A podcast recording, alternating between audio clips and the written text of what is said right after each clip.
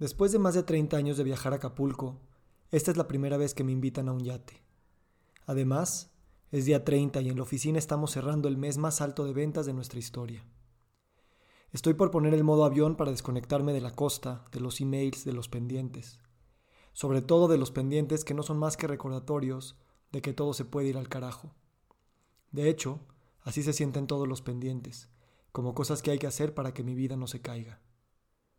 El yate es grande y azul y tiene cinco camarotes. Cuatro personas de tiempo completo lo atienden y te sirven vino sobre unos portavasos azules antiderrapantes para que tu copa no se caiga sobre las toallas blancas bordadas con el logo de la embarcación.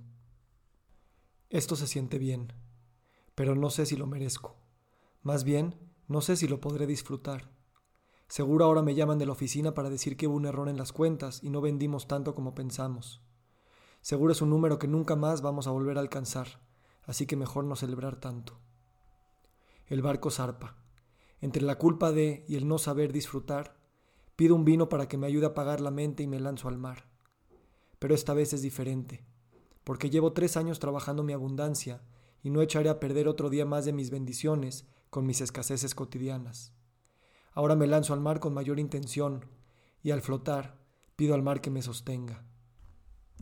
Que sostenga mis miedos de perderlo todo que sostenga mi atrevimiento de disfrutar y compartir mi abundancia, que sostenga mi derecho a sentirme merecedor, que me sostenga para que no me ahogue en mis propias aguas. Y el mar responde. Esta vez lo hace respirando. El oleaje me sube y me baja, me arrastra lejos del barco y me devuelve. Grandes cuerpos de agua respiran debajo de mí y me ayudan a respirar mis dudas y mis intenciones. El mar dice, sin importar qué tan profundo estés respirando, respira más. Me doy cuenta de lo mucho que he avanzado trabajando mi abundancia en estos tres años. Pero, pequeño detalle, trabajé mi suficiencia, soy suficiente, pero no tanto la suficiencia del mundo. Ahora ya me siento abundante, pero sigo sintiendo que vivo en un mundo escaso, que no hay suficiente aire para todos, que se va a acabar. Vivimos en un sistema que pone las utilidades y las apariencias antes que la respiración. Coopta la respiración para ponerla en función de las ventas que pueda generar, como la industria de la meditación que ya mide muchos billones de dólares. Vemos el mar desde nuestros yates, este tiene un hermoso segundo piso, porque el sistema nos hace temer el mar. Nos hace temer que al nadar todos somos iguales, nos hace temer vernos tan pequeños en su inmensidad. El que tiene el yate más grande es el único que puede respirar como yo, ahora que veo pasar un yate rojo e instintivamente pienso, mi yate es más grande que el tuyo. Otra vez, ni siquiera es mi yate y ya me siento entitled. El que nos invitó al yate me cae bien. Se sabe privilegiado, pero no dice nada. No hace que yo tenga que hablar como si estar en un yate fuera cosa de todos los días para mí. Se sabe merecedor, pero no superior. Será porque creció junto al mar. La idea para el atardecer es buscar ballenas, Hoy siento la certeza de que las veremos. Aunque las ballenas tienen una gran capacidad que les permite respirar sin ser detectadas en un mundo como este. ¿Podría yo algún día aprender a respirar sin buscar la superficie todo el tiempo? Y que sea lo que sea que encuentre en el fondo, no necesite ponerle mi nombre para que todos lo sepan? Pero hoy estamos conspirando, literalmente respirando juntos. Ballena, ¿me puedes guiar? Dime tú cómo respiras. Dime cómo sincronizas tu respiración con la respiración del mar. ¿Cómo le haces para rendirte a tu respiración cuando te entra un requerimiento del SAT o cuando te avisan que tu primo tiene cáncer? O cuando la temperatura planetaria y los barcos pesqueros ponemos en peligro a tu familia. ¿Cómo te estabilizas en estas aguas? Por ahí leí que las aletas dorsales de los delfines, a diferencia de las de los peces, no tienen huesos que las soporten. Los mamíferos de los cuales evolucionaron antes de regresar a los mares no tenían aletas dorsales. No son como las colas y las aletas laterales, vestigios de extremidades. Parece que los delfines desarrollaron este denso tejido que se convirtió en su aleta dorsal para poder vivir en el constante movimiento del océano. Crearon estas aletas a través de la práctica intergeneracional al aceptar que el océano siempre estaría en movimiento y evolucionaron correspondientemente. En este sistema de mareas que me mueven todo el tiempo, ¿Cuáles son mis prácticas evolutivas que permiten estabilizarme? ¿Cuáles son nuestras prácticas colectivas para estabilizarnos en suficiencia en un mundo que grita escasez? Me lanzo de nuevo al mar, ahora practicando para desarrollar mi aleta dorsal, Practico para entrar en la certeza de que hay suficiente para todos y repito el mantra que empecé a trabajar con mi coach hace unas semanas. La energía es infinita. Y si el océano tiene mi espalda, me eleva una ola. ¿Puedo confiar en eso? Me desciende a su paso. Y si vivo como si este oleaje siempre soportará mis palabras, otra vez para arriba. El tamaño de este mar como horizonte de todos mis proyectos, me desciende. Balancear lo que puedo y no puedo ver, subo.